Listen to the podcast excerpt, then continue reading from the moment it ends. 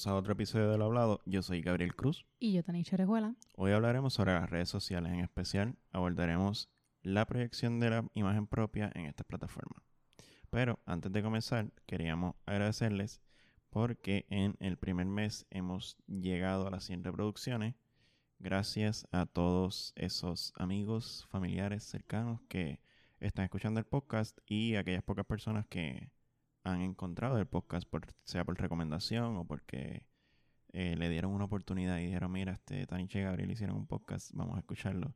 Así que gracias a todos ustedes llegamos a las 100 reproducciones en un mes y que no es muy importante y tampoco es un número así súper sorprendente, pero nos ayuda que lo compartan y que lo escuchen a, continuar. Um, le queremos recordar también que estamos disponibles en todas las plataformas, Spotify, Google Podcasts, Apple Podcasts, etc.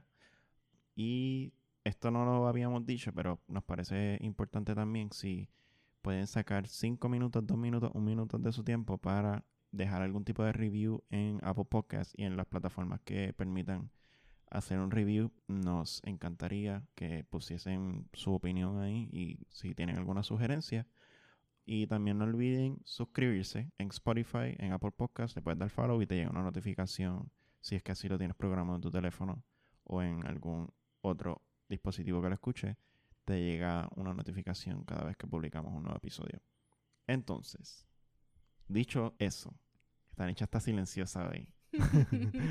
este, vamos a hablar de las redes sociales. Y esto es un tema, yo creo que es un tema interesante porque básicamente nosotros somos la generación de las redes sociales. Nosotros nacimos con las redes sociales o nacimos con las redes sociales o en el proceso de la creación de las redes sociales. Yo creo que nacimos en el, en el momento en que empezaron a coger auge. Sí, porque yo siento que ya, yo creo que del 2000 para arriba ya empezó a moverse las redes sociales. O sea, la idea de las redes sociales ya se empezó a mover. Yo creo que fue durante nuestra adolescencia que explotó Facebook. Sí, si yo no mal no recuerdo, eh, Facebook lo fue, Facebook fue creado en 2004, pero antes de Facebook estaba MySpace y posiblemente habían algunas otras plataformas que no fueron tan exitosas, pero que ya estaban coqueteando con la idea de conectar a la gente a través del internet. De ese periodo, como que yo recuerdo entrar a, o sea, yo no tengo memoria de cuando yo supe que el internet era a thing, como que, mira, esto existe. Pero recuerdo que mi primera entrada fue con, con mi mejor amigo en aquel entonces cuando tenía como 12 años, que vivía abajo de casa y él tenía internet y era como que, wow, mira, una computadora y puedes entrar. Y recuerdo que para aquel tiempo estaba pegado a MySpace y yo tenía MySpace y yo iba pues, a la casa de él, o sea, la computadora, a cambiar el MySpace, a hablar por MySpace, etcétera. No, yo creo que no, yo, yo siento que yo, yo descubrí esto de las redes y eso como en, como en séptimo. Porque mi elemental yo no recuerdo, a pesar de que nunca tuve MySpace, pero mi hermana mayor sí tenía y era como que, ah, Jay tiene MySpace, pero yo soy muy pequeña para tener MySpace, así que a mí no me dejan. Sí, pero yo no hablo del de las redes sociales en general, yo hablo de Internet. Como que la primera vez que yo entré a Internet, posiblemente entré antes a través de un teléfono, pero no entendía, ah, puedes entrar a este sitio y puedes bajar fotos, como que yo no entendía bien esa idea. Pero fue cuando tenía como 12 años que yo vi que una computadora conectada al Internet o sea, no es lo mismo. No es lo mismo en aquel tiempo estar conectado al internet en un Razer.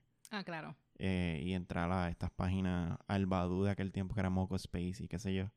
Este, como si yo, entrara. yo creo que en mi casa una, hubo una de estos con torre que se conecta el cable de internet. Sí, sí, sí. Pero era una computadora familiar Soul. Sí, este, en, en casa de Ramón también era igual, era una desktop, como que todo el mundo lo usaba. Cremita. No, no era cremita, era un poquito más high en, no, la mía era en, en, en, Casa Ramón. Y yo entré ahí y fue como que descubrir juegos online, esta idea de...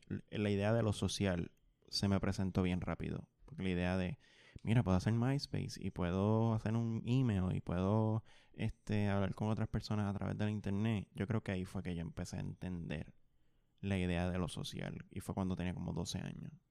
No, yo creo que yo no tuve, o tal vez no me di cuenta porque siempre fue como un objeto de restricción. Mis padres eran como que... No puedes usarlo. Ya, eh, no, no, no estás en edad para usarlo. Tú no sabes los peligros que hay, conocer personas por internet, así que no puedes.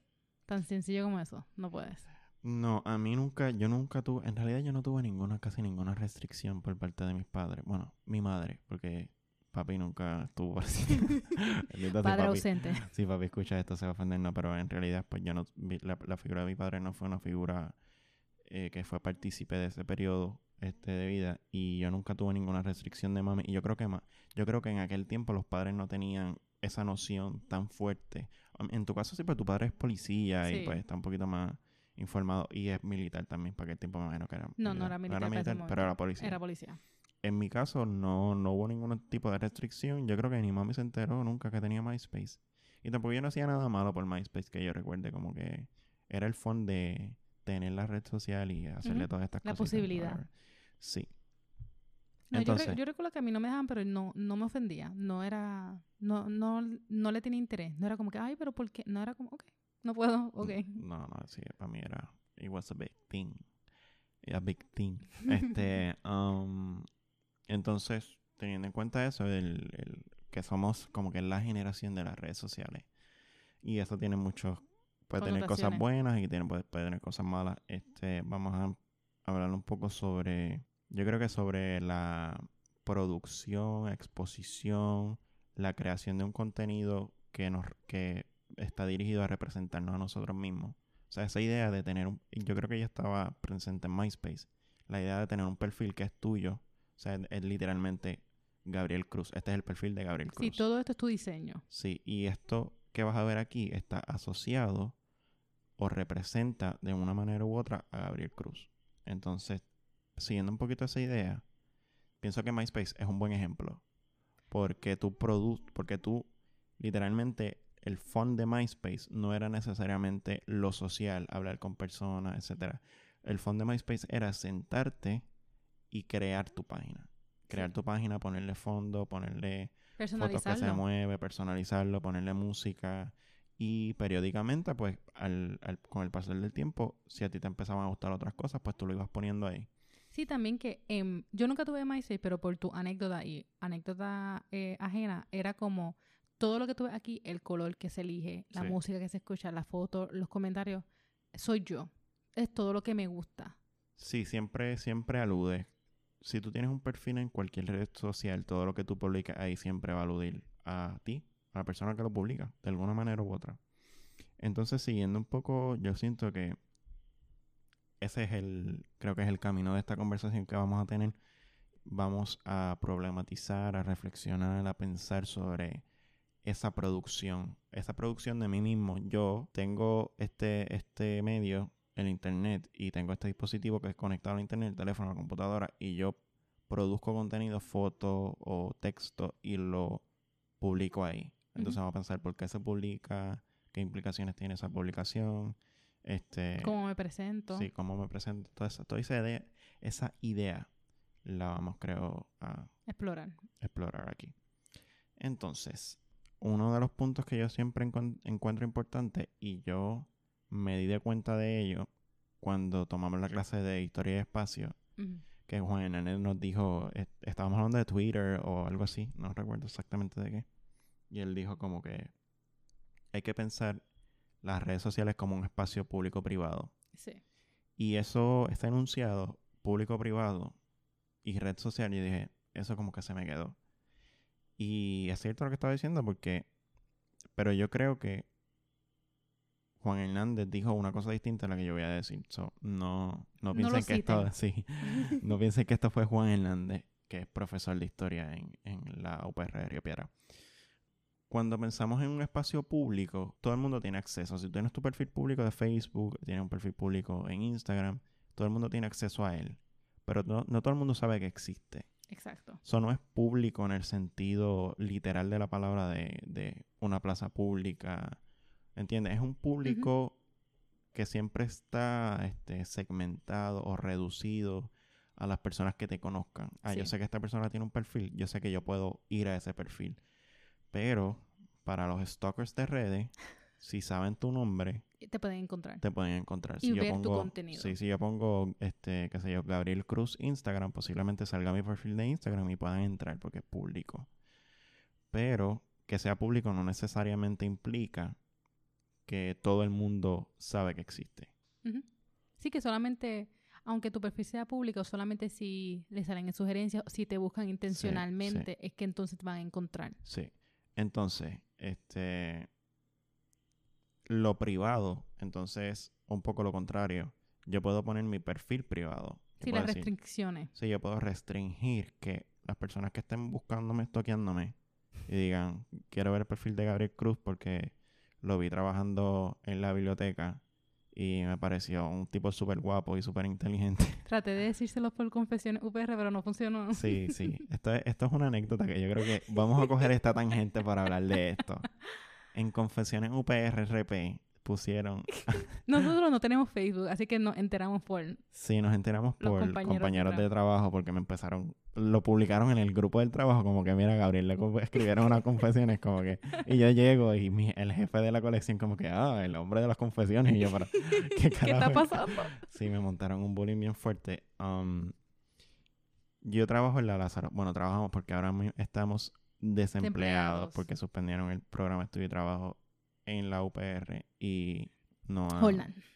eh, Horner, pero es que si digo Horner no van a saber que es Ah, bueno, estudio y trabajo.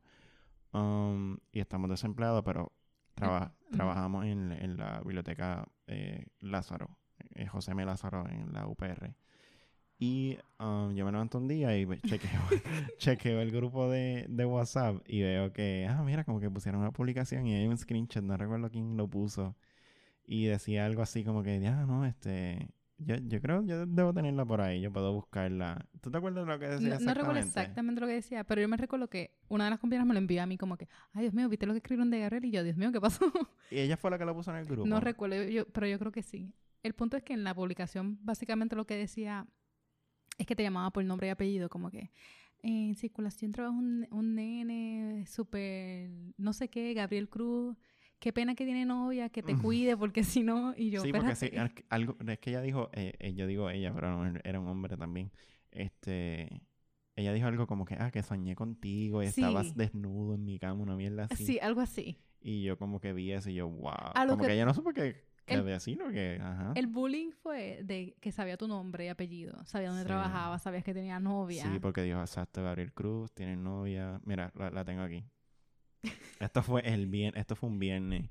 Y ponen, anoche soñé con Gabriel Cruz, porque sabe mi apellido. Dice, anoche soñé con Gabriel Cruz, el que trabaja en la biblioteca. Soñé que te encontré desnudo en la cama. Entonces pone un emoji de babita así como babeándose. y dice, en mi sueño y en vida real estás bien bueno. Dile a tu novia que no te deje porque si te veo soltero serías mío. Um, y me montaron Tan, un tan, bullying, tan. un bullying bien cabrón.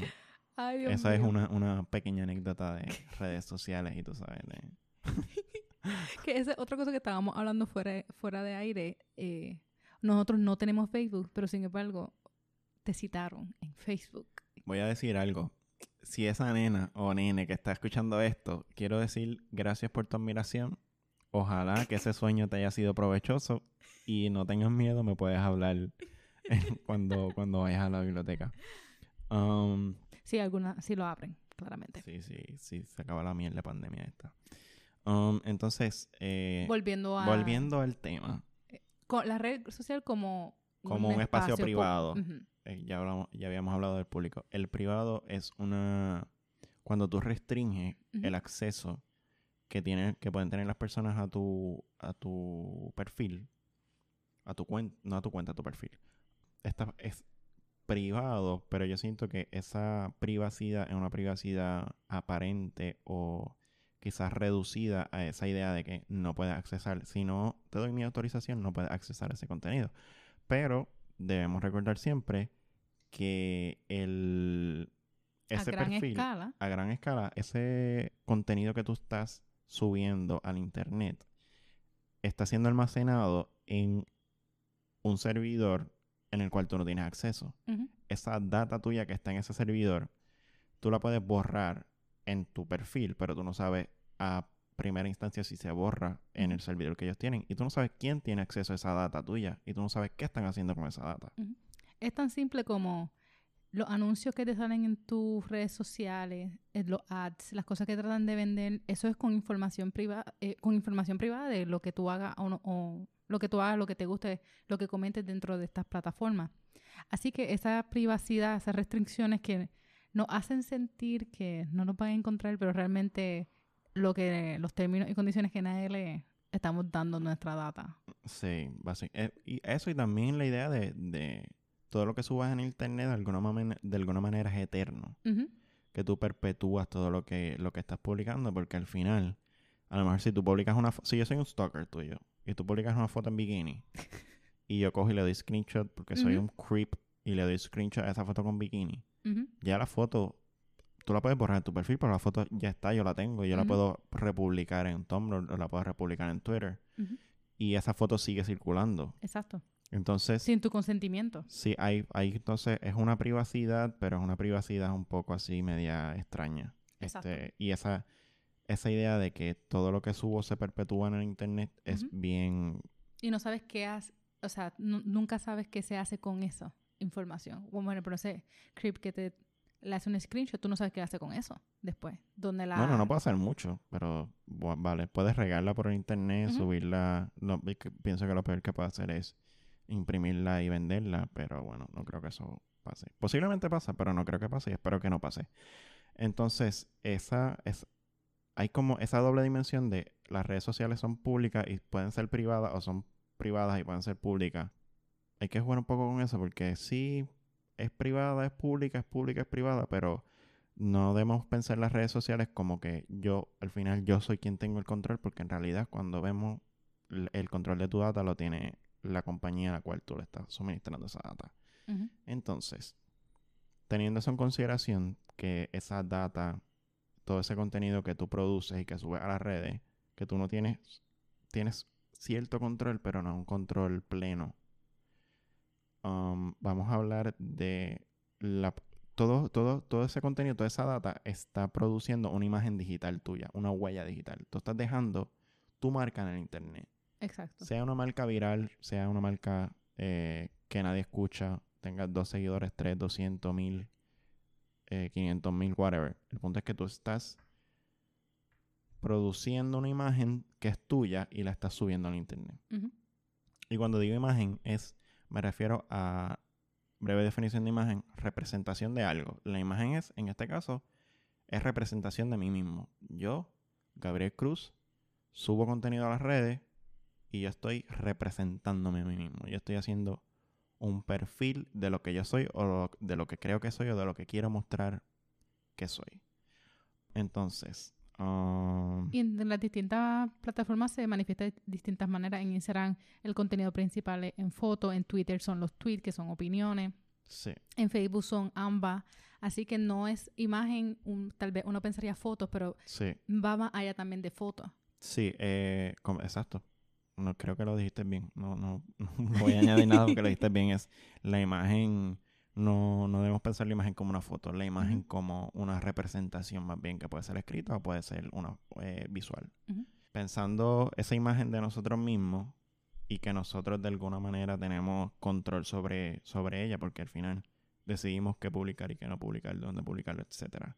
Pero dijiste algo importante que creo que, perdón, este, esa idea de que la imagen funciona de manera distinta en distintas redes, yo creo que está un poco eh, destruyéndose a sí misma porque en Twitter, yo tengo Twitter. Yo no tengo Twitter. Tengo Twitter, pero no lo uso. Y yo uso Twitter básicamente para noticias, porque una de las cosas que encuentro bien chévere es que tú puedes seguir eh, periodistas, fotoperiodistas, y como son las redes son de ellos, el patrono no tiene ninguna autoridad ninguna autoridad en sus redes sociales, a menos que esté estipulado, o sea, que tú estés representando a la compañía de alguna manera y tú puedes ver como que verdaderamente la postura del, del periodista. Igual, este, hay un montón de memes en Twitter y pasan un montón de papelones que se van viral y es entretenido también. Como que yo tengo Twitter para eso, para noticias y para papelones. Eso es Twitter para mí.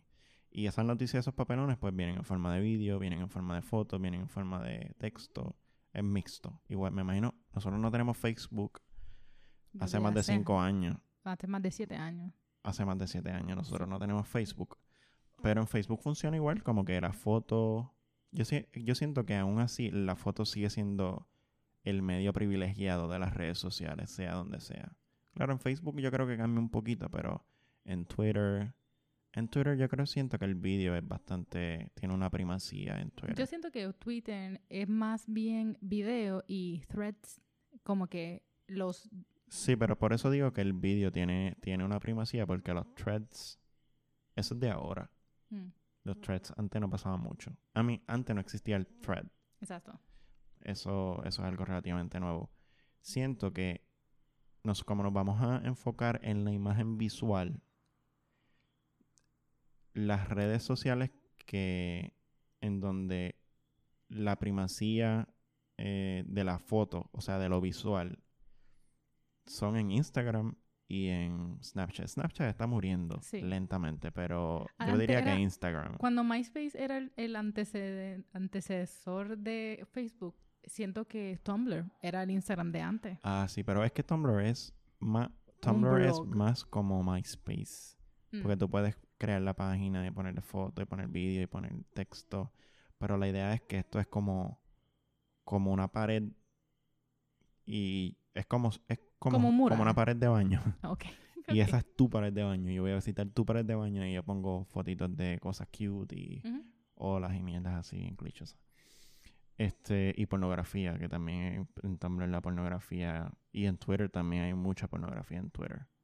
Que es una cosa también que de una manera u otra define esa red social. Aunque obviamente es el uso que le dé. Pero el hecho de que la, la Twitter permita eso. Tumblr yo creo que ya lo, Lo trata de censurar. Sí, lo censuró, pero en Twitter no. Entonces, yo siento que vamos a... Esta discusión va a estar centrada en Instagram, porque Sí. en Instagram es como que foto, Foto. Y yo siento fotos y que es la, la red social que tenemos en común. Y es, donde, es la única que yo... Es la más que a mí me gusta. es la única que yo uso. Es la más que a mí me gusta porque puedo... Pues yo... No, no me gusta decir que soy fotógrafo. Pero yo hago fotografía, me gusta la fotografía y yo pues publico mis fotos en Instagram. Y siento que como Instagram es para fotos, pues me siento un poco... Es más natural que esté allí. más natural hacerlo, sí. Entonces, vamos, estamos, estamos como que zigzagueando, tú sabes, y no acabamos de hablar de lo que vamos a hablar. Pero ya vamos a hablar de lo Sí. que vamos a hablar. Um, ok, teniendo en cuenta o teniendo en consideración esa imagen de sí que yo produzco, esa representación de mí mismo, y que la tiro ahí, en, eh, dejando esa huella digital. Al mundo. Sí, lo tiro así como si fuera un canto de pasta en la pared. A ver si se pega. No Es- siempre pega, pero dale. Vaya, este, esa exposición, porque estamos exponiéndonos. O sea, es como tú creas un perfil y tú, todo el contenido que tú vas a publicar en ese perfil va construyendo una, una imagen tuya y la está exponiendo. Especialmente en Instagram, si en la manera en que tú puedes, si tú entras al perfil de una persona, la manera en que está display Sí, diseñado. es como un collage, fragmentos, diferentes sí, cuadritos. Sí, como si fuesen ventanitas tuyas. Ah, Ten- mira, est- estas son mis ventanitas. Las Exacto. ventanitas que me definen, las ventanitas que de las cosas que a mí me gustan, las ventanitas de lo que como, de mi cara. momentos de mi Exacto, vida, momentos de mi etcétera. vida, etcétera. Entonces, yo quería, quería empezar hablando sobre la intención de esa exposición de, de sí mismo. Como, esta es la pregunta básicamente, ¿por qué yo estoy publicando este contenido? Y esa pregunta yo creo que de una manera u otra llega a la intención o al propósito. ¿Cuál es mi intención? Yo quiero publicar esto para mí porque me gusta o porque yo estoy esperando un intercambio, que alguien me dé algo a cambio. O sea, yo estoy publicando para mí y en todo caso, si estás publicando para ti, ¿por qué estás publicando? Porque estás Sí. compartiéndolo. Que eso es lo que, lo que estamos buscando problematizar, el hecho de que qué pretendes o qué pretendemos al publicar. Mala mía que te interrumpa, pero habla un poquito más alto. Ah, perdón. Ah. ¿Qué pretendemos?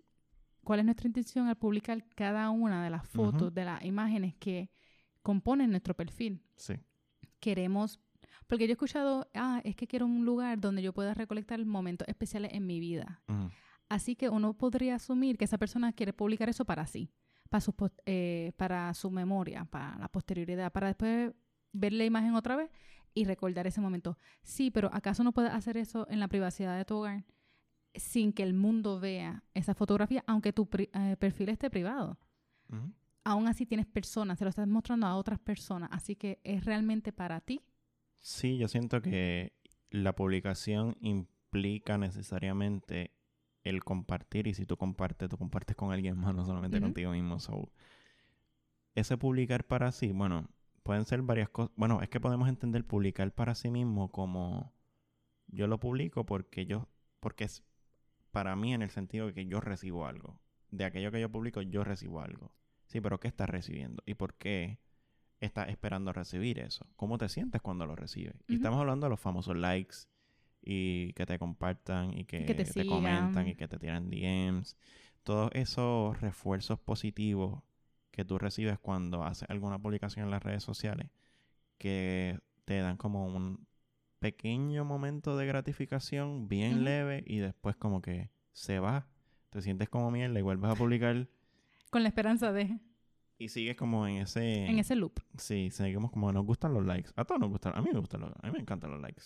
Yo no recibo muchos likes. Mi vida no depende de likes porque yo no soy un influencer, ni soy un youtuber, ni nada por el estilo, pero si a mí le dan un like a una de mis fotos, pues yo siento que hubo algo chévere, hubo algo que te gustó en esa foto y pues le diste like. Pero yo creo que ahí es ese ot- como otra cosa que, que encuentro curiosa, porque cuando uno... Eso también depende con la intención. ¿Qué es la intención que tenemos en, el perfil? Por ejemplo, tu perfil tiene la intención de compartir tu fotografía, que tú, tú tomas fotos como un medio artístico. Así que este- esa interacción, ese engagement que tienes con otras personas a través de likes, de comments, eh, refuerzan, positiv- sea de manera positiva o negativa, ese producto específico, esa foto en especial. Pero, ¿cuál sería el caso cómo se presentaría el escenario en una persona que las fotografías que comparte no son con un, por- con- por- como un medio artístico? Es decir, yo solamente estoy publicando fotos que reflejan momentos de mi vida o de mí. No sé, porque, ok, yo siento que las personas cuando, eh, yo digo las personas, pero en mi, a mí también me pasó. Y a todos nos pasa. Y yo creo que me pasa todavía, me pasa más con los stories, pero, o sea, yo no estoy constantemente pensando, lo cuál es mi intención para publicar esta foto de, de mi perrita? O sea, ¿entiendes? Es un poco absurdo también, pero yo siento que dependiendo de lo que tú publiques, o sea, lo que quiero decir es que debemos ser más conscientes. No es no publiques esto, no publiques lo otro, sino que siento que las personas publican las cosas por publicarlas y no entienden o no Se toman el espacio. se toman el tiempo de, ah, espérate, yo publiqué esto y esto está dejando una huella digital en el mundo del internet y esta huella puede ser, tú sabes, puede existir por 50 años y yo no sé de aquí a allá dónde yo voy a estar. Y no solamente para la huella que dejas digitalmente, sino cada story, cada eh, foto- fotografía causa una impresión en quienes la ven. Sea tu perfil público o privado, tú estás causando una impresión, una opinión sobre tu persona en estas otras personas que ven tu contenido. Sí, pero bueno, sí. En- cuando dices crea una impresión, te refieres a que yo creo un- una imagen de ti. Sí. O sea, eh, estás tratando de, sea consciente o inconscientemente, de alimentar una opinión externa sobre tu persona. Por ejemplo, si yo soy una persona que eh, publico muchos Insta Stories de café, pues tú como espectador que estás consumiendo mi contenido, te formas la idea de a esa chica le gusta el café. Así que estoy creando, eh, sea consciente o inconscientemente, esa impresión en los demás sobre quién soy yo, a partir de las fotos que de- decido compartir. Sí, al final, esa, esa imagen que tú creas, esa representación, busca influenciar la imagen que otras personas tienen de ti. O sea, tú, te proye- tú proyectas una imagen y esa imagen otras personas la ven. Y yo creo que, consciente o inconscientemente, esa imagen que yo estoy produciendo tiene la intención de influenciar en la imagen que tú tienes, puedes, tienes o puedes tener de mí. Um, Especialmente si no me conoces en persona. sí, sí, es, eh, tiene mucha razón en lo que estás diciendo. Porque ahí es también eh, que juega un papel. Si tú tienes una. Si tienes tu cuenta pública. O sea, no estamos condenando aquí si lo tienes público. cada cual hace lo que quiera. Pero en, en particular, estas cuentas que son públicas y el, con las fotos que se comparten son de la vida de esa persona. Ay, se me fue lo que iba a decir. Perdón. Ah, sí, eh, el- la correlación es más directa, porque esas personas no te conocen. Usualmente la, like, cuando las personas dicen, no, esos, de esos mil seguidores que tengo, yo los conozco a cada uno. Embustero, no te creo. Así que estas personas, especialmente que no te conocen en, en persona, ellos se van a basar de lo que ven. Es que yo siento que yo no tengo esa experiencia porque como mi perfil es de fotografía, No es sobre ti. no es sobre mí. Pero no, es sobre tu persona. O sea, si tú entras a mi perfil y tú vas a ver las fotos, vas a ver fotos de mi diario vivir, porque hay, hay una experiencia cotidiana en mi fotografía. Ujú. Pero siento que como no hay, o sea, que no es de mí, es algo Ujú. de mí, pero no es de mí, no es, tú no ves mi cara por todas partes en, en mi Instagram, tú no ves, Ujú. ¿me Cosas que tú haces. Exacto, tú no ves lo que como, tú no ves con quién ando, eso tú no lo ves en mi perfil, tú ves mi fotografía. Entonces siento que es bien, no, no podría, diría, opinar de manera acertada, porque no, y, y- y especialmente yo soy hombre, porque yo siento que en las redes sociales la cuestión de género eh, tiene un impacto inmenso, no es lo mismo que un hombre se toma un selfie, especialmente si, bueno, no sé si eso está cambiando, pero yo siento que si tú te tomas un selfie y tú eres mujer, el engagement que tú vas a tener, no estoy hablando de que si va a ser más o va a ser menos, pero va a ser mucho más distinto, va a ser distinto y punto, porque eres una mujer y este el hombre imprudente, el hombre stalker, el hombre enfermo que te va a tirar comentarios Ujú. innecesario. Así que pienso que el rol, el, el género, tiene un impacto en cómo, cuál es, es la reacción que tú tienes de tu imagen que tú produces de, de, de ti y la publicas en las redes sociales. Lo que me está bien curioso siempre es, más allá de la intención, más allá de si publicamos para nosotros o publicamos para que las demás personas nos den algún tipo de, como que reaccionen a nosotros mismos. Sí. Que yo también, eh, perdón, que te interrumpa, pero de ese punto, cuando publicamos para el otro, yo lo puedo ver de dos maneras. Si yo digo, yo publico para, lo- eh, si una persona publica para los demás, es decir, va a publicar fotos que sabe que va a, tener una, un engagement, una interacción eh, positiva, muchos más likes, muchos más comentarios, muchos más eh, reposts. O pueden tener, yo publico para los demás, tal vez en el sentido de utilizar mi plataforma para, eh, ¿cómo lo digo? O sea, para promover mi propio arte o para eh, concientizar a las personas sobre algún tema que a mí me interesa. No sé si me está, si No, lo que pasa es que yo siento que está haciendo una división que no viene el tema. Estás es una cosa, independientemente si yo quiero mostrar mi activismo en mis redes sociales, sea en Instagram o lo que sea. Una cosa es mostrar activismo y otra cosa es mostrar el, algún producto creativo. A lo mejor yo tengo una tienda de eh, que hago jabones, hago pantallas, pues tengo un Instagram donde hay fotos de mis pantallas y yo vendo mi producto. Y siento que es bien distinto, sí, en lo que está diciendo en efecto es distinto las personas que tienen su red social, tienen su Instagram y están proyectando su activismo. Pero ¿qué pasa? Ese activismo es de esa persona. Tú- tú- yo estoy mostrando mi postura. So, in- yo creo que no se puede, se pueden dar los dos. Yo puedo ser activista en mis redes sociales y tener mi arte creativo. Yo puedo ser fotógrafo, este, eh, fotoperiodista, entre comillas, y mostrar mi activismo y mi postura política en mi red social. Pero siento que aun cuando tú muestras tu activismo social, tú estás mostrando algo de ti, no es de más nadie. Sí, es verdad. Entonces, yo, si tú muestras algo de ti en tu producción artística que estás publicando, pero no es tu persona. Esto, esto es lo que yo produzco. Tú no produces el activismo, el activismo está en ti. ¿Entiendes? Sí, entonces tú eres partícipe de Exacto, ese activismo. exacto. Sí, yo, es verdad. eh, yo siento que puedes publicar algo objetivo en el sentido de que está fuera de mí. Es mi producción, pero está fuera de mí. No es, no está intrínsecamente asociado a mi identidad, a lo que yo soy, Sí, no es como a mis si... posturas políticas, etcétera.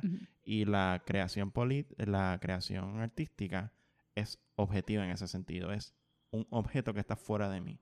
La subjetiva es todo lo que yo soy. Todo lo que yo quiero ser, yo lo proyecto en las redes sociales. Sí, es verdad. Sí, es cierto. Entonces, um, ya pienso que ya hablamos bastante, de una manera bastante clara de, de esa idea de la exposición. Siempre a mí me, me, no quiero decir que me rejode, porque en realidad me importa Yo iba a Bien decir- poco. Iba a decir una cafrería aquí, pero me importa bien poco. Yo lo censuro. Pero cuando las personas proyectan algo de sí mismos y dicen, ah, mira, esto es lo que yo soy, a mí me gusta el café, a mí me gusta leer el libro, y la persona no es na- nada de eso. Es como que, ¿cuál es la...? Poser. Sí, como que, ¿cuál es...? ¿Qué tú ganas? Como que nunca he entendido... Validación. nunca he entendido la intención de mostrar algo que no soy, porque a lo mejor yo quiero, yo quiero mostrar algo de, algo que yo quiero ser. Ah, yo estoy tratando de ser fotógrafo, esto es lo que yo quiero ser y esto es lo que yo estoy mostrando. Pero la cosa es que yo no haga fotografía y yo quiera, entonces no estoy, no tengo la intención de ser fotógrafo, pero quiero que la gente piense que yo soy fotógrafo eso siempre me ha parecido como que esa, esa superficialidad de las redes en que yo, yo me proyecto y esa proyección no tiene que ser necesariamente cierta. Yo puedo proyectar, ah, mira, este, me, tomé esta foto con, con mi novio y la relación, tú sabes que la relación es hiper tóxica Sí. y mira qué feliz estoy. Pero yo creo que todo el mundo sepa Exacto, ¿me entiendes? que estoy ¿Qué, feliz. qué, sí. qué intención hay detrás de, esas de ese tipo de publicación en donde las personas deciden mentir y decir, "M- mírenme, miren lo feliz que estoy, Ujú. mira lo bien que me siento, cuando en realidad no, no siempre nos sentimos bien. Entonces, esa, esa idea de solamente muestro lo, lo bueno, entre comillas, o lo que no es bueno, porque yo no tengo problemas que muestre lo bueno. Yo no voy a subir fotos mías llorando en Instagram, porque es como que ni- hay gente que lo hace. Ya es cringy el hecho de que te hayas tomado una foto llorando. Sí, Pero ok. este, um, Pero sí, entiendo lo que dice. esa idea de postear lo bueno, yo tengo problema con postear lo bueno, porque tú posteas, al final tú- a mí yo no tengo problema con nada, porque tú posteas Postea lo que te dé la gana. Pero la idea de postear lo bueno no me parece problemática en términos generales. Ujú. Pero postear lo malo como bueno, eso es lo que a mí me rejode. O sea, como que, ay, mira qué feliz estoy. Y mostrar siempre que yo soy feliz a pesar de que tengo una mierda de vida. Sí. Por mis propias decisiones. Como que, ah, tengo este novio súper tóxico. Voy a poner la foto que estoy bien feliz con él en una fiesta.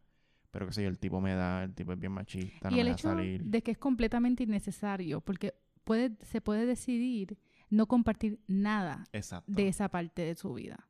Pero el hecho de que eh, descaradamente mientan o, o proyecten algo que no está concorde a la realidad, eso es mi problema. Porque desde primera no tenías que compartir absolutamente nada, ni que fuese, no tenías ni que eh, fingir que estabas feliz, nadie, nadie te iba a cuestionar.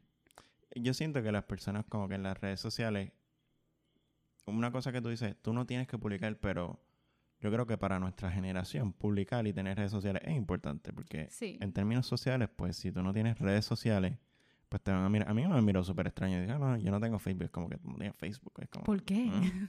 Siempre hay, hay un- es una anomalía. La gente que no tiene redes sociales son anómalos. Como que, y especialmente que tengan nuestra edad. Sí. Es como que, ¿qué? ¿Cómo ¿Tú te tienes- enteras de las cosas? Tú no tienes Cosas así. Facebook, como que en qué mundo tú vives. Y ya no tengo Facebook. Vivo en mi mundo, en el mundo real. Yo también, y en, en ese caso, yo tengo Instagram, pero yo no soy mucho de publicar. Yo soy mucho de. Yo, yo, yo scroll y ver lo que otras personas publican, pero Tú eres de. presentar. Yo soy una presenta. Sí, A mí no, no, no tiene mucho sentido ser presentar porque al final tú no te enteras verdaderamente de lo que- exacto. Y no soy presenta porque ellos me lo están diciendo. No lo- no- Bueno, estás presenta porque tiene, estás yendo a su página. O sea, estás como que, ah, me voy a meter me al salen perfil. en su. No, me salen en su No, explore. pero si tú lo sigues, si tú tienes, si tú sigues a alguien en Instagram Mm, y tú ves el tipo de contenido que esa persona está publicando y tú te metes y cuando tú le das, estás dando para abajo, tú sabes que tú vas a ver algo de esa persona porque tú sigues a esa persona. es verdad. Así que sí, yo también soy presentado. Sí, es a presentado. Sí, es cierto. Bueno, ya no. Eso me da más. risa porque ayer Yailin, mi mejor amiga, me dice, ¿por qué me estás estoqueando el Instagram? y yo, porque hay fotos que publicaste que no me salieron en mi, ex- en mi feed. Y ahora, vino, ahora me vine a enterar de una sí, De foto. momento, Jailin entra a las 3 de la mañana y de momento mira todas esas, todas esas notificaciones. Tanisha Sí. le dio like a una foto de hace 25 meses. Como que, ¿what? ¿Qué tú hacías ahí Ahora tú estás, yo está, tú estás deep. Y hoy podemos hablar de eso porque esa idea de que, ah, no, si tú entras a mi perfil ¿Ves mi y tú, trayectoria? Y tú ves una foto que yo publiqué hace un año y le das like, eso de alguna manera te hace un stalker. Ahora soy un stalker. o te, no sé, como que la gente lo ve como malo. Pero ¿Qué tú es que haces sí. ahí? ¿O te interesa esa persona que haces viendo su foto? Exacto, pero me entiendes que las personas normalmente tienen una posición este, combativa o como que no, no, no puedes entrar en mi perfil y ver una foto que publiqué hace un año. Y eso yo nunca lo he entendido. Yo que- tampoco. Yo lo hago. ¿eh? O sea, Yo no lo hago porque tuve una mala experiencia.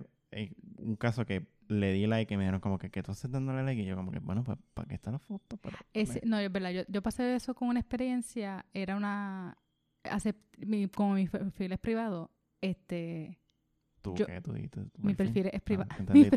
Porque tu fiel es privado y yo. no, ¿qué mi perfil es privado, así que yo tengo que conceder eh, mis seguidores. Y hace unos, hace unos meses yo permití seguir a una, una compañera del elemental que yo no veo desde, desde sexto grado. Pues ella me acepta, pues ella también está privada y todos los demás. Y pues naturalmente me meto su Sí, perfil como su presa. transformación. La Claramente. transformación de esa imagen. Eso, ha pasado, eso fue hace más de 10 años.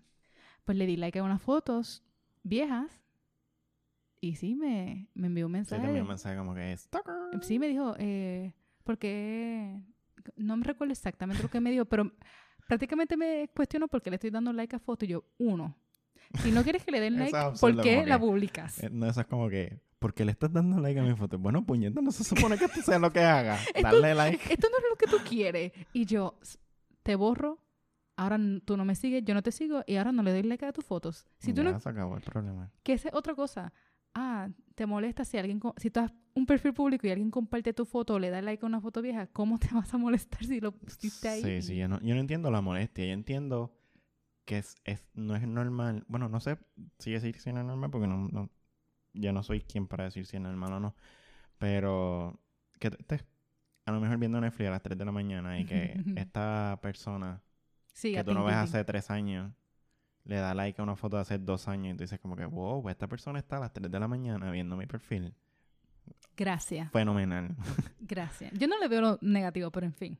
bueno, pero vamos ahora a hablar de lo que, de lo, de Perdón por la tangente. Sí, del core, del núcleo de ellos, siento del podcast, aunque ya estamos Oh. un poquito, vamos por cuarenta y pico de minutos, pero esa exposición, esa imagen de sí que uno publica en las redes, está mediada por la foto.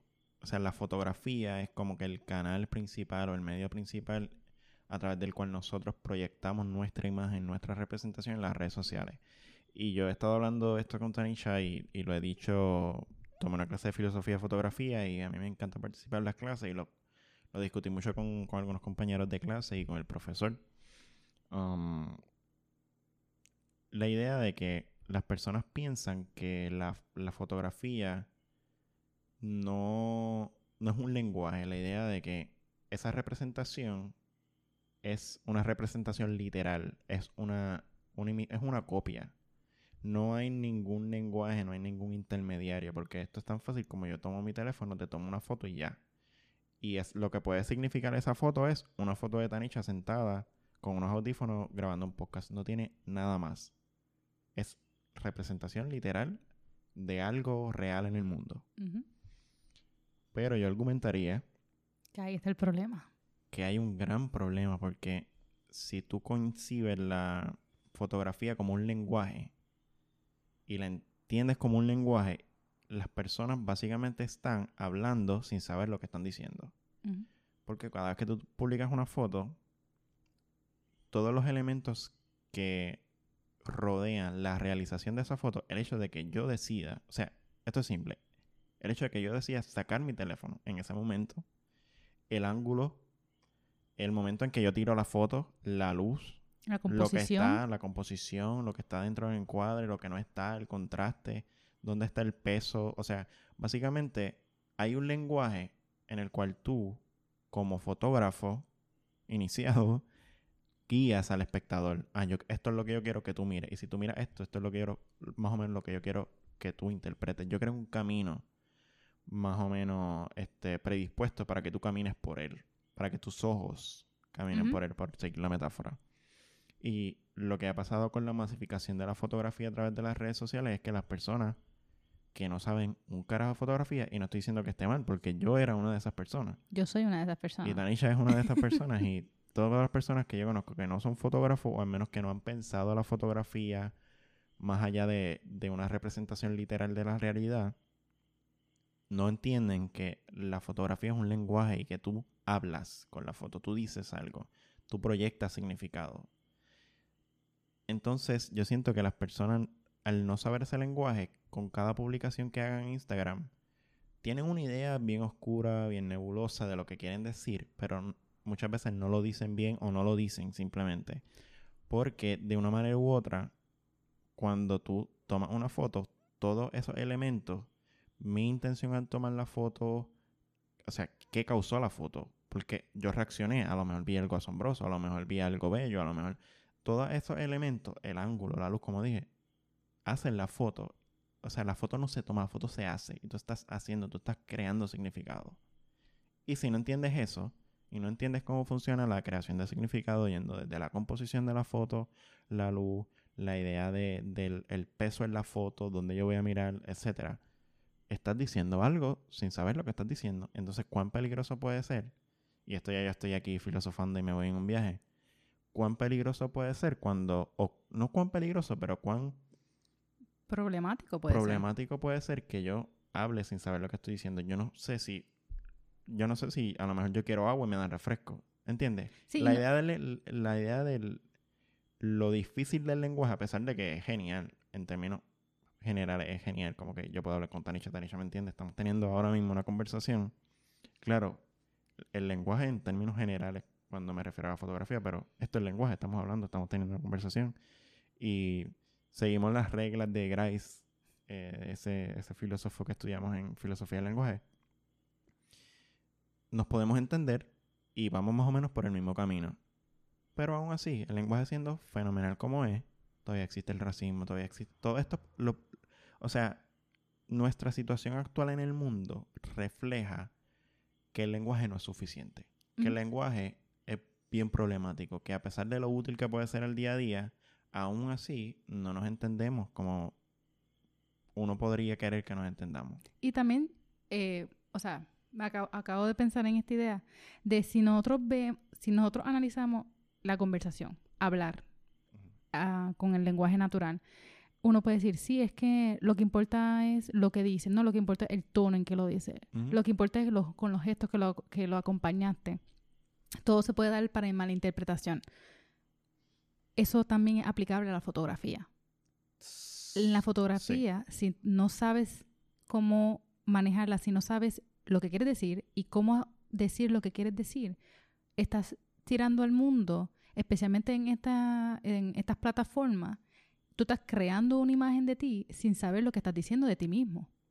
Pero al mismo tiempo, eso no te impide que lo hagas y lo haces y entonces no te puedes sorprender de la malinterpretación de la imagen de ti, porque tú estás creando una imagen ambigua que ni tú sabes. Tú estás creando una imagen que no sabes lo que significa, básicamente. A lo mejor tú, tú tienes la intención de que si yo me tomo una foto frente a la playa eh, sonriendo, pues que eso de alguna manera proyecta felicidad y proyecta cierto sentimiento, etcétera.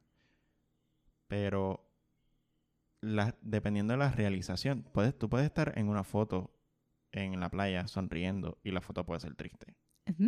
Depende de muchas cosas. O, desértica. ¿Desértica? Desértica. Desértica, perdón.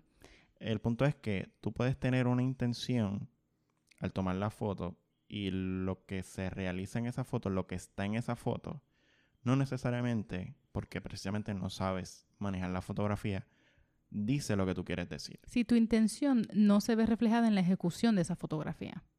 Exacto. Tienes que saber el lenguaje. Si yo quiero, si yo soy un extranjero, yo no hablo francés, Tanicha habla francés.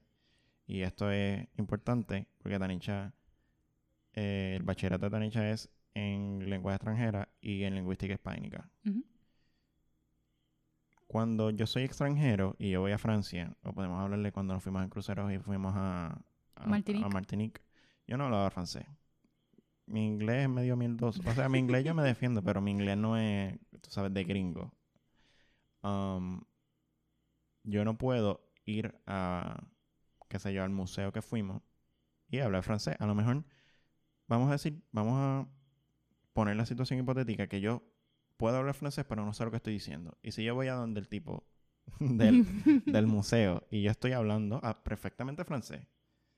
Francés en términos... Fonológico. Sí, fonológico, tú sabes. Fonético, está so- soy de. París, como que una cosa así. Pero yo no sé lo que estoy diciendo. Yo me puedo cagármela en la madre al tipo del museo, me dan dos galletas, me botan y me mandan para el crucero y yo no lo sé. Claro, esto es un- en un sentido extremo. Eso no pasa con la fotografía. Porque tú tienes una idea.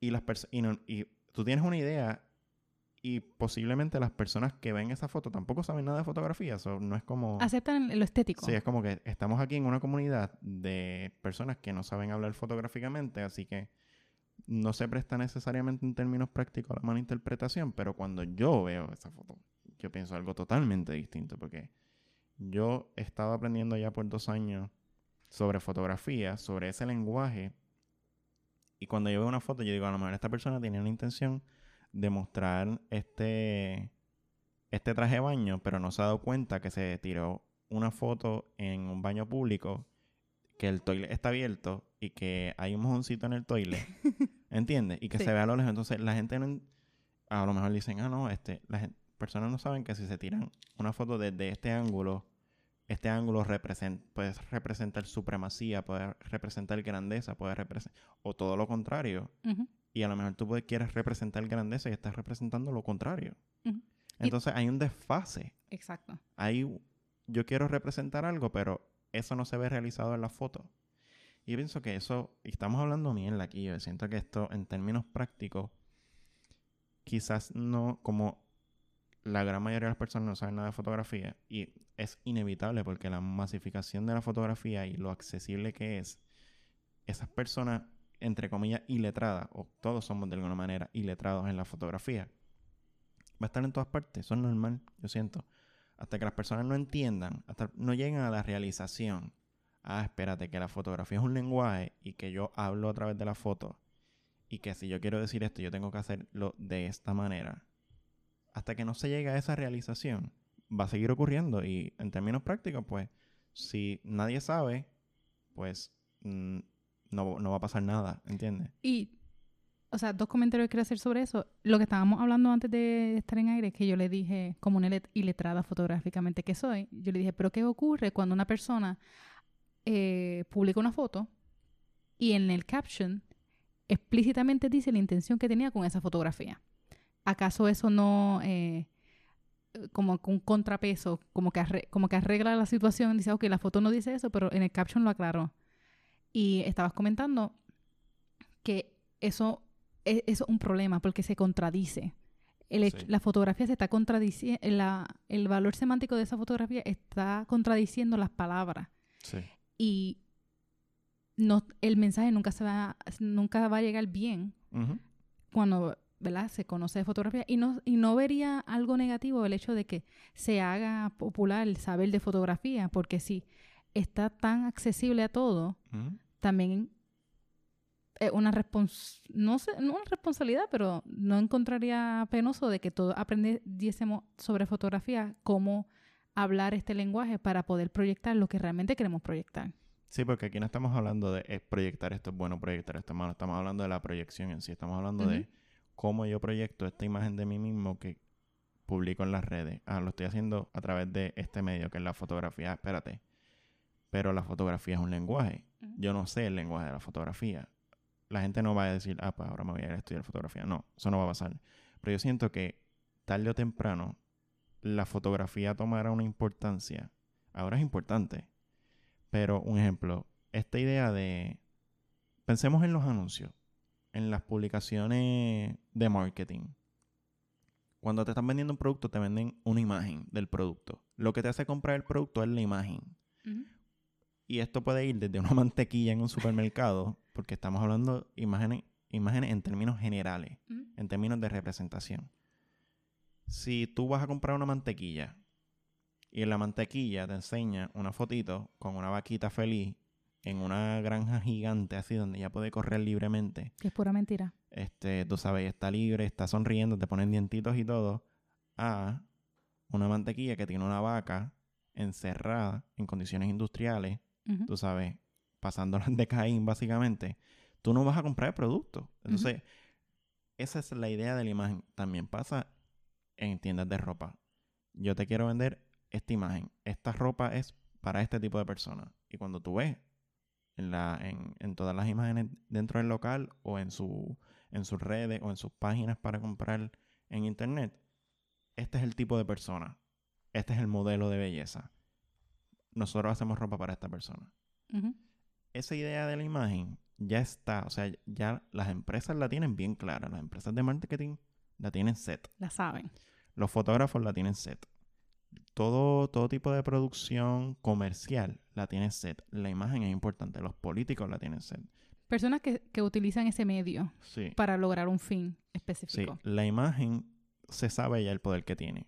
La imagen puede provocar un activismo político capaz de parar una guerra. Sabemos el poder de la imagen. Sabemos en términos generales, pero en la producción propia corremos la cortina. Yo sé que, porque todos sabemos, yo sé, un universitario va a saber que si tú vas a una tienda de ropa y esa persona está vestida de una manera y esa persona es blanca y tiene una nariz perfilada y tiene el pelo lacio, tú sabes que hay una representación del modelo de belleza y el modelo de persona la cual la compañía está diciendo, Esto es para ti. esto es para ti. Si tú eres así, esto es para ti. Te va a gustar nuestra ropa. Te vas a ver fenomenal si eres así en nuestra ropa. Pero al momento de tirarse un selfie, eso corre en la cortina. Sí. Yo no sé. Me hago la de, no sé, no sé qué pasaría si es subconscientemente, no, no sé. Yo sé que yo como estudiante de filosofía, no me, nunca voy a decir que soy filósofo. Nunca, pero como estudiante de filosofía pronto a graduarse y como alguien que se sien- siente una, una ficción por la, por la fotografía, gente, no puedes correr la cortina. Porque. ¿por qué lo haría? ¿Por qué correría la cortina? Si ya sabes que la representación tiene un poder. La representación es un lenguaje. ¿Por qué estás corriendo la cortina? Sí. Y, y por eso es que, como yo veo, a pesar de que reconozco que soy una letrada en la fotografía, sí reconozco que es un lenguaje, que este dicho popular no internalizado que tenemos de que una foto dice más de dice más que mil palabras es cierto y así como por ejemplo cuando yo estaba cuando yo aprendo una lengua extranjera no quiero meter la pata. ¿Por qué? Porque esto, la manera en que yo decido hablar, utilizar esta lengua, este medio, va a influenciar en mi receptor, con quien hablo, sea para bien o sea para mal. Así que tengo que ser responsable con mis palabras. Por tanto, también tengo que ser responsable con la- mis fotos. Sí, No- con la foto. Y especialmente si son fotos sobre que tratan de representar O proyectar o proyectar mi identidad, mi Sí, persona, mi soy. vida. lo que yo represento, mis posturas políticas. O sea, y, y ah. tam- y también con el caso, el ejemplo que dimos a- a- al principio de la pareja que está en una relación tóxica pero ponen fotos súper felices, que, ok, tal vez sientan el deseo de gratificación de que la gente le dé mucho like lo que, Ujú. que se ven en la foto. Sí, pero tú estás decidiendo hacer una imagen falsa de, de tu vida. Tal vez estás También yo pienso es que el- estoy bien atada al hecho de que seamos sinceros y honestos en las redes, así como somos en vida real, por decirlo de una manera. Ejemplo, si... yo creo que es que no somos sinceros y honestos en la vida real. So, Bueno, también, pero... eso se va a reflejar. Estamos, estamos en un mundo, estamos en un distopia. Exacto. Como que la gente no es sincera y honesta. Si la gente fuese sincera y honesta, el mundo fuese mucho más sencillo. Pero la Mm. gente no es sencilla y honesta en la calle. Puede ser honesta, porque la honestidad no necesariamente está asociada a la verdad. Está con pero los la estándares. sinceridad, la sinceridad sí, entonces... Tratando de seguir ese principio de sinceridad, yo quisiera que si... Bueno, yo quisiera que no existiera el racismo. Ah, también. eh, pero especialmente en las redes sociales en la cual tratamos de publicar sobre nuestra vida, sobre no- noso- nosotros mismos, eh, yo encuentro un poquito, mm, no cringe, sí, cringy. Eh, estas son fotos de mí eh, bebiendo, yo soy la, me- la como que el alma del- de la fiesta, yo soy esto, yo soy esto, todas estas cosas positivas. Pero por dentro mm, estoy destruida, estoy sola, me siento sola, tengo, tengo esta foto con toda esta gente que son mis amigos, pero en verdad que ninguno, Es verdaderamente mi amigo. ninguno es mi amigo. El Espérate, mala mía. Perdón. Si quieren hablar de... Si están interesados en el tema de la amistad, nosotros tenemos un, Un episodio. episodio. Si llegaste de momento a este episodio. El número El número uno creo que dos. se llama Sobre la Amistad. El eh, episodio número episodio. dos. Y hablamos ahí un poco sobre lo que significa la amistad, cómo Ujú. debe ser la amistad, etcétera. Ah, pues. Sí, como queremos proyectar esto. Sí, soy una persona con muchos amigos. Soy una persona que siempre está alrededor de gente feliz. Siempre estoy feliz en la playa, tan, con... Ok, se ve estéticamente bonita la foto, sí está bien hecha, claramente. Pero no proyecta una realidad. Sí, yo no tengo problema con eso pe- específicamente. Si tú quieres proyectar, o sea, yo no estoy diciendo no proyect, publica lo, que, le dé la gana. En realidad, a mí me importa madre. Aquí eh, estamos teniendo esta conversación más bien para problematizarlo, porque es divertido problematizar las cosas. Exacto. Pero las personas que publican una imagen de sí que no necesariamente refleja lo que esa persona verdaderamente es. Porque que ya sea porque quiere reflejar éxito, porque quiere reflejar felicidad, una felicidad que no tiene, o a lo mejor la tuvo en ese momento, a lo mejor verdaderamente en ese momento la persona se sintió feliz. O sea, lo que está en las redes sociales no debe ser siempre Falso. No necesariamente. no falso, pero. Exacto, no falso. Pero la felicidad es. Es bien frágil. Ahora mismo yo estoy feliz y a lo mejor me paro de aquí, piso un cabrón. Aquí no hay Lego, pero a lo mejor me piso algo, me meto un cantazo con la mesa y ya se me fue para el carajo la felicidad. O sea, hay que entender también que la felicidad no es constante, no es un fenómeno o una, una emoción que sea duradera. Tú no siempre estás feliz. La mayoría de las veces no estás feliz, a lo mejor estás normal, a lo mejor estás normal tirando un poquito para triste, a lo mejor estás triste, etcétera. No es proyectar la felicidad constante, no es proyectar el éxito, es la idea de que tú intencionalmente trates de proyectar esto. Y en esa proyección, tú ni siquiera sabes lo que estás proyectando. Exacto. Eh, Ahí está el problema. Ese yo, ese yo pienso, y yo estoy hablando como un fotógrafo. Ay, me dije fotógrafo, que mierda. Como un aficionado de la fotografía. Como un aficionado a la fotografía, como alguien que le gusta la fotografía, que le apasiona la fotografía. Fotografía, porque dije cuatro veces fotografía y la digo de nuevo. Um, a mí me encantaría eh, vivir en este mundo utópico donde todas las personas, a lo mejor no te gusta la fotografía, pero sabes cómo funciona, sabes sus códigos, sabes su lenguaje y que ese conocimiento se pueda reflejar en esas fotos. Yo no tengo problema si tú quieres postear que eres millonario y estás súper embrollado y eres, y si quieres proyectar que eres súper intelectual y lees un libro al año, yo tengo problema con eso. Eso es problema tuyo. Pero Súper intelectual con solamente un libro al año. sí, porque hay gente así, hay gente como que. Yo he visto perfil de gente que, tú sabes, yo soy la persona que más lee, tú sabes, yo me tiro una fotito con vino frente a, a, a la librería y toda esta mierda. Y la gente no lee, no lee, porque tú lo ves y de momento tú ves cómo escriben, tú ves cómo hablan y no leen. La, la persona que lee constantemente habla y escribe de una manera distinta. Su expresión, en términos generales, es distinta de la persona que no lee. Tú lo puedes, si tú eres una persona que lee, tú lo sabes. Y ahí tú sabes, ahí es donde yo digo, ¿por qué pasaste el trabajo de mentir si se te va a ver y va a quedar como un embustero que es peor? Sí, pero yo, yo siento que aquí estamos hablando de unas cosas y las estamos mezclando. Una cosa es la parte moral, que debes Engañar. publicar lo, la verdad en tus redes sociales, la mentira, la verdad a media. Eso es una cuestión moral. Y una cuestión estética. Tú puedes hacer que las cosas sean bonitas. La cuestión que a mí más me preocupa, no es ninguna de las dos, es aprender a hablar fotográficamente. Aprende a ser intencionado en tu fotografía y aprende a comprender que tú eres tu propio curador de, la de tu imagen. Tú estás curando tu imagen.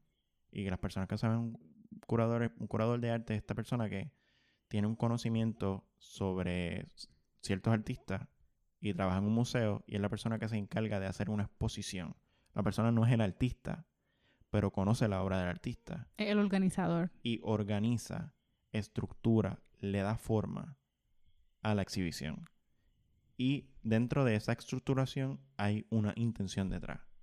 Si yo coloco esta pieza aquí, esta pieza acá, esta pieza En primero, este esta orden. segundo, este orden, esto va a tener un efecto en el espectador y es el efecto que yo quiero tener. O yo estoy eh, esforzándome para que ese sea el efecto. Eso es lo que a, a mí me encantaría, en términos utópicos, que las personas aprendan el lenguaje fotográfico, y aprenden a hablar fotográficamente y después tú haces lo que te dé la gana con eso. Si quieres mentir con ese lenguaje fotográfico, miente. Pero que sepas mentir fotográficamente. Sí, que la intención esté consona con la ejecución. Sí, porque al final nosotros podemos sentarnos aquí y jugar y a mí me encanta jugar. Y no lo digo en términos peyorativos como que... Ni "Oh, morboso. hiciste esto mal, te, vas a, te vamos a castigar y vas a ir al infierno. Juzgar en términos morales, decir, esto está bien, esto está mal, problematizar esa, esa, un acto o un evento. Sí, ver estos, estas plataformas como, por ejemplo, en Instagram, o esta es tu galería. Tú eres tanto el artista como el curador. Como el curador. Haz- tómala con la seriedad.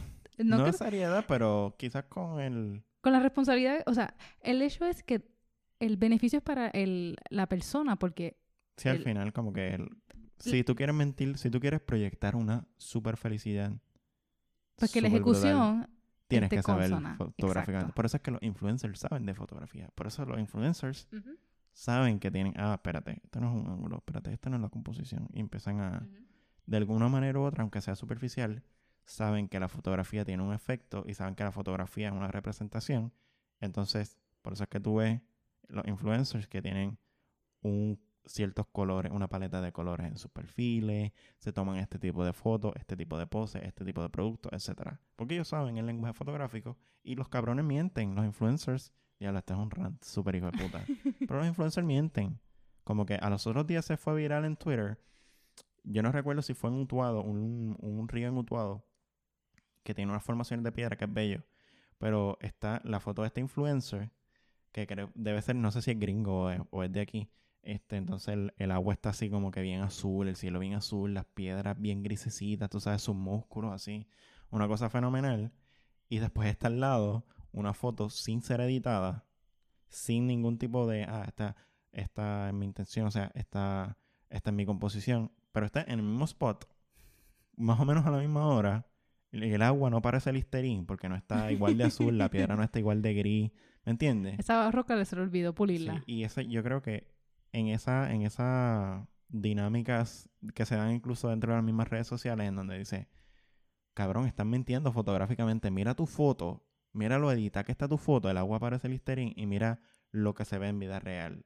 Entonces, y hay un poco, Empiezan a trolearlo. Empiezan a trolear, pero hay un poco un debate, como que, mira, no edites tanto la foto, como que el, lugar es bello en sí, no Hazlo tienes- verlo natu- haz verlo natural. Sí, o sea, no, no hay necesidad de poner la- el agua como listerín, el agua está clara, el, el lugar es bello, no tienes, no tienes Que sobreeditarlo. que no tienes que editarlo, la gente dice, porque la gente dentro de la foto, a mí, y a mí me encanta cuando se dan estos tipos de debates así Purista. de manera espontánea, no purista, pero debemos editar la foto al nivel que parece que no es real. ¿Cuál es el límite para editor? Y creo que cuando se dan esas discusiones, sea en Twitter o sea en donde sea, la gente se está dando cuenta, y es de lo que estamos hablando, que la fotografía es un lenguaje y que dentro de ese lenguaje la edición juega un papel importante. Sí, cuando dicen, ya tú eres linda, deja de usar tanto filtro. Como que esos tipos de comentarios de que mientras más natural, me- eh, mejor. Pero no había, no tengo idea de eso, no me hubiese enterado de ese. No, no, ese sí, sí. Fue hace poco, fue hace como menos de un durante la cuarentena.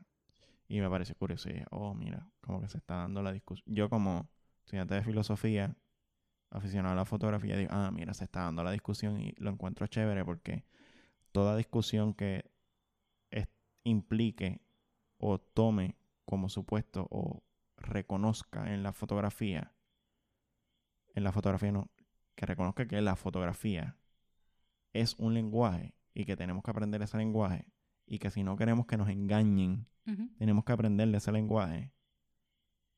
Yo lo encuentro fenomenal, como que a mí me, me da un poquito de fe fotográfica, filosófica en mí. Yo digo, ah, mira, está cambiando la cosa. Y también, o sea, para mí tiene mayor importancia porque si yo leo un tweet, yo se me va a olvidar, se me va a olvidar, yo sé que se me va a olvidar, pero si veo una imagen, Ujú. es más difícil que se me olvide. O si una, tuvo una imagen eh, con algún efecto la- de composición o algo que te impacte, tú, te, te vas a acordar.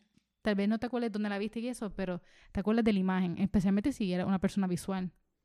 Sí, yo siento que la imagen tiene la imagen tiene la capacidad de asombro. Las palabras no necesariamente, dependiendo de lo que diga.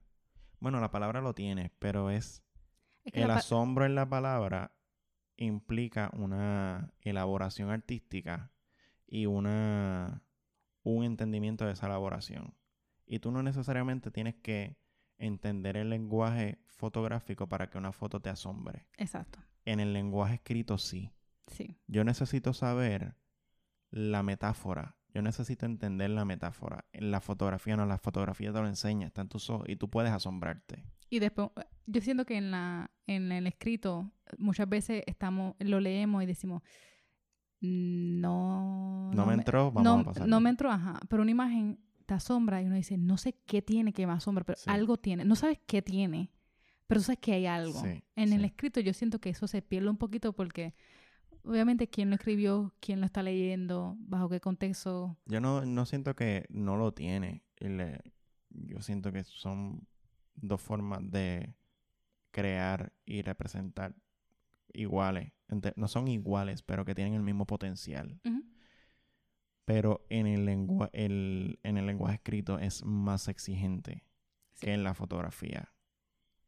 Porque la- no todas las personas saben que es una metáfora, no todas las personas entienden que si digo la perla- las, las perlas de tu boca, van a saber que son los dientes, pero no van, necesariamente van a saber, ah, ok, es que la perla, ¿cómo son las perlas? Las perlas tienen este color, tienen esta forma, las perlas están en el mar, en el mar tiene esta connotación, ¿entiendes? Que la metáfora tienes que ir deep para Sí. que te llegue el asombro Sí, porque te o la- saber que es una metáfora y dices, diablo, mira esta metáfora tan bella que me asombró al leerla. Pero si tú la lees y no la entiendes, no te va a asombrar. La Pues- fotografía no pasa eso. Pues siento que es a la inversa, porque en la, met- en, la metáfora escrita tú la lees en letra y la estás imaginando visualmente en tu mente y en la fotografía te da la porque representación yo visual. siento, es que no, no diría que eso, porque imagínate esta metáfora, las perlas de tu boca en una foto, representadas en una foto, no tienen el mismo efecto. no sé, nasty. no tiene el mismo efecto. O sea, cuando yo puedo,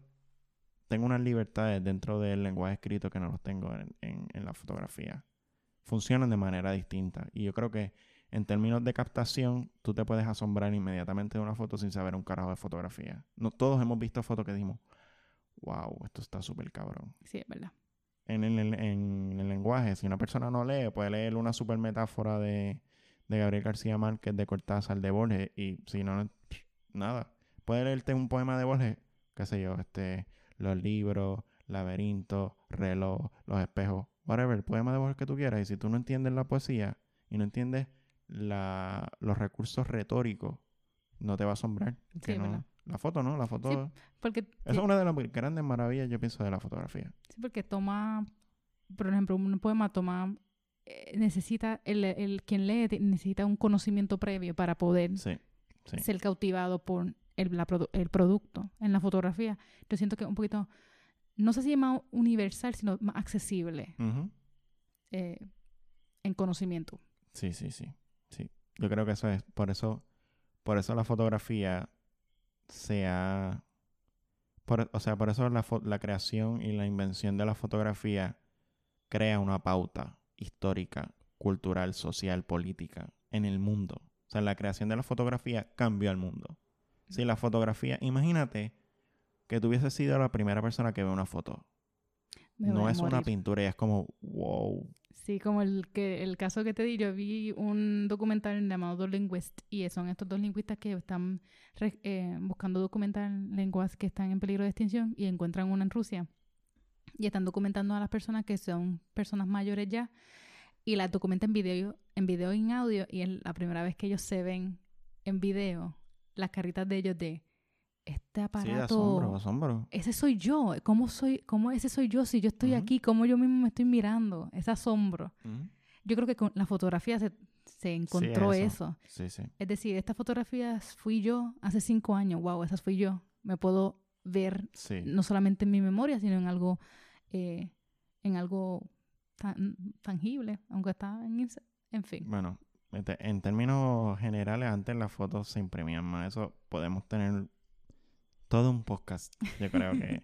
De la cuestión- sí, de la cuestión. Y a mí me encanta esto porque yo tomé clases de fotografía y a mí- el amor que yo siento por la fotografía surge este de una manera bastante espontánea, como que, oh, espérate, la fotografía o sea, yo fui a la fotografía, la fotografía no vino a mí, yo no tengo familiares fotógrafos, más allá de, de la fotografía común de un álbum o una cámara desechable que mi familia tomaba para las vacaciones y tomaban fotos y después se revelaban, yo no tengo ningún contacto directo con la fotografía, fue por interés propio y dije, oh, espérate, la fotografía, esto está súper cool. Y me metí un poquito más adentro y después dentro de la, de la filosofía me llamó la atención también. Eso lo vamos a, eh, habrá otro episodio que hablaremos de eso. Sí, particularmente. Posiblemente hablemos después, sigamos tomando, o sea, no necesariamente hablando de lo mismo, pero tomando esto que acabamos de discutir en este episodio y sigamos pensándolo en próximos episodios porque yo siento que si vamos a hablar de redes sociales tienes que hablar de fotografía obligado. No puedes hablar de redes sociales sin hablar de fotografía. Exacto. Es como que inevitable. Um, entonces, yo quería decir por lo último es que esta idea de los iletrados, de las personas que no saben el lenguaje de la fotografía, no se sientan culpables. Yo tampoco lo sabía. No, no lo enseñan en la escuela. No lo enseñan en la escuela, tú sabes, pero son herramientas, yo siento, que tú puedes adquirir. No con un poquito de esfuerzo, con un poquito de prudencia, con un poquito de oh, espérate, voy a, voy a publicar este selfie de este ángulo. y yo creo que si lo publico de este ángulo, no me van a mirar mucho a la cara, ¿sabes? A lo mejor si yo soy este hombre súper musculoso, así. Estoy pensando en hombres musculosos y no me viene ninguno a la mente que sea el, tipo este de, de Thor, el tipo de todos los Batman, whatever, todas las personas musculosas de Hollywood que se van a tomar un selfie, tú sabes. Si tú quieres que te vean la cara y vean los hermosos dientes que tiene y vean tus hermosos ojos. Ponte camisa. sí, porque no tiene sentido. Es como que si yo me tiro una foto sin camisa y en un bikini, la de esta de la foto no va a ser. I mean, yo no, porque esto va a ser súper extraño y lindo yo en bikini sin camisa en Instagram. Pero una persona musculosa en camisa, sin camisa y en bikini no te comunica lo mismo que una persona con camisa y maones. No comunica lo mismo. No funciona igual. E igual, de la misma manera, que una persona con bikini y sin camisa tomándose un selfie, dependiendo de cómo le dé la luz, dependiendo de la composición, dónde está el peso, todas esas cuestiones va a determinar si yo le miro la cara y miro su hermoso rostro, o si le miro una tetilla, o si le miro los tres pelos que tiene en el sobaco. sobaco, sobaco no es una palabra adecuada para un podcast. Axila. Axila. Um, Yeah, es muy, es muy distinto, mm. muy distinto. Como yo he visto, pues, nosotros estábamos hablando de esto ahorita y tú dijiste un ejemplo. ah, no, porque tú sabes, esta muchacha que publica, publica un selfie y dicen, mira qué lindo mi pelo, y como que la, la foto grita, mírame las tetas, como que, sí, que... como que, ay, mira, me pinté el pelo, mira qué lindo está, y el 75% de la foto es las tetas. Sí, eso, y fue en, en vida real, eh, mira qué hermoso mi pelo, dice el caption, y en la fotografía los ojos están cortados, solamente se ven el pelo que tiene a los lados. Sí, es como... y yo digo, bueno, no, uno, no veo tu cabeza, vamos a empezar por ahí. Y dos, ¿qué tú haces? No me mientas en el caption. Hay una contradicción sí, hay un desfase, estamos hablando del desfase. Yo quiero, a lo mejor esa persona tenía la intención de mostrar el pelo. No, me tenía la intención de que eh, hacerme pensar que yo era una pervertida, pervertida si le veía los senos y yo, pero si sé lo que está en la foto. Sí, no sé, hay una cosa súper extraña.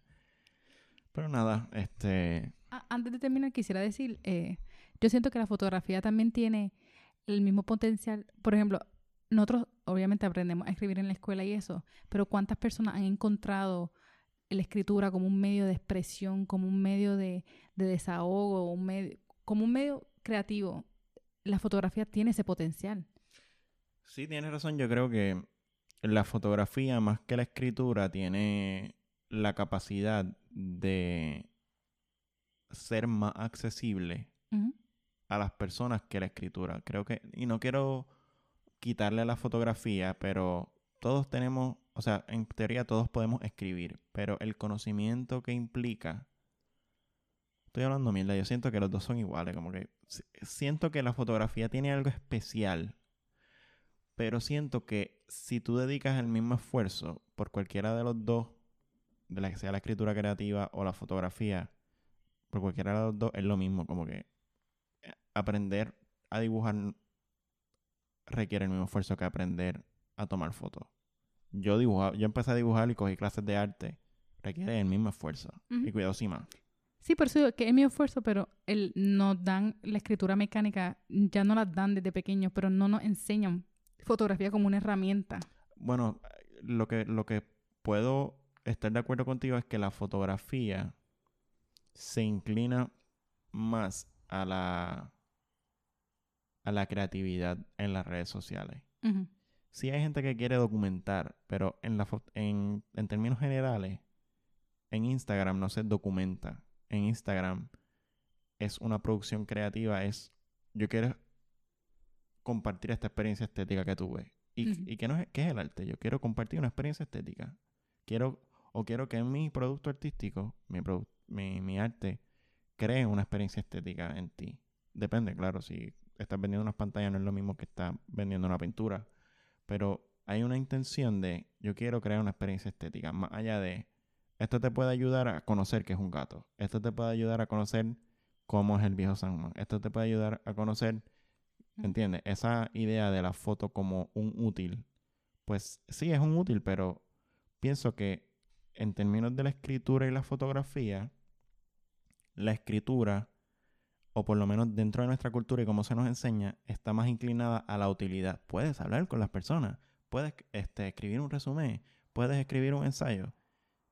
Y en términos de la fotografía, nos inclinamos más a la parte creativa de manera inconsciente. Sí, no, es no- cierto. no, no aprendemos a tomar fotos porque nos pueden dar un trabajo. No aprendemos a tomar fotos porque nos podemos comunicar con otros fotógrafos, que somos muy pocos y somos medio extraños.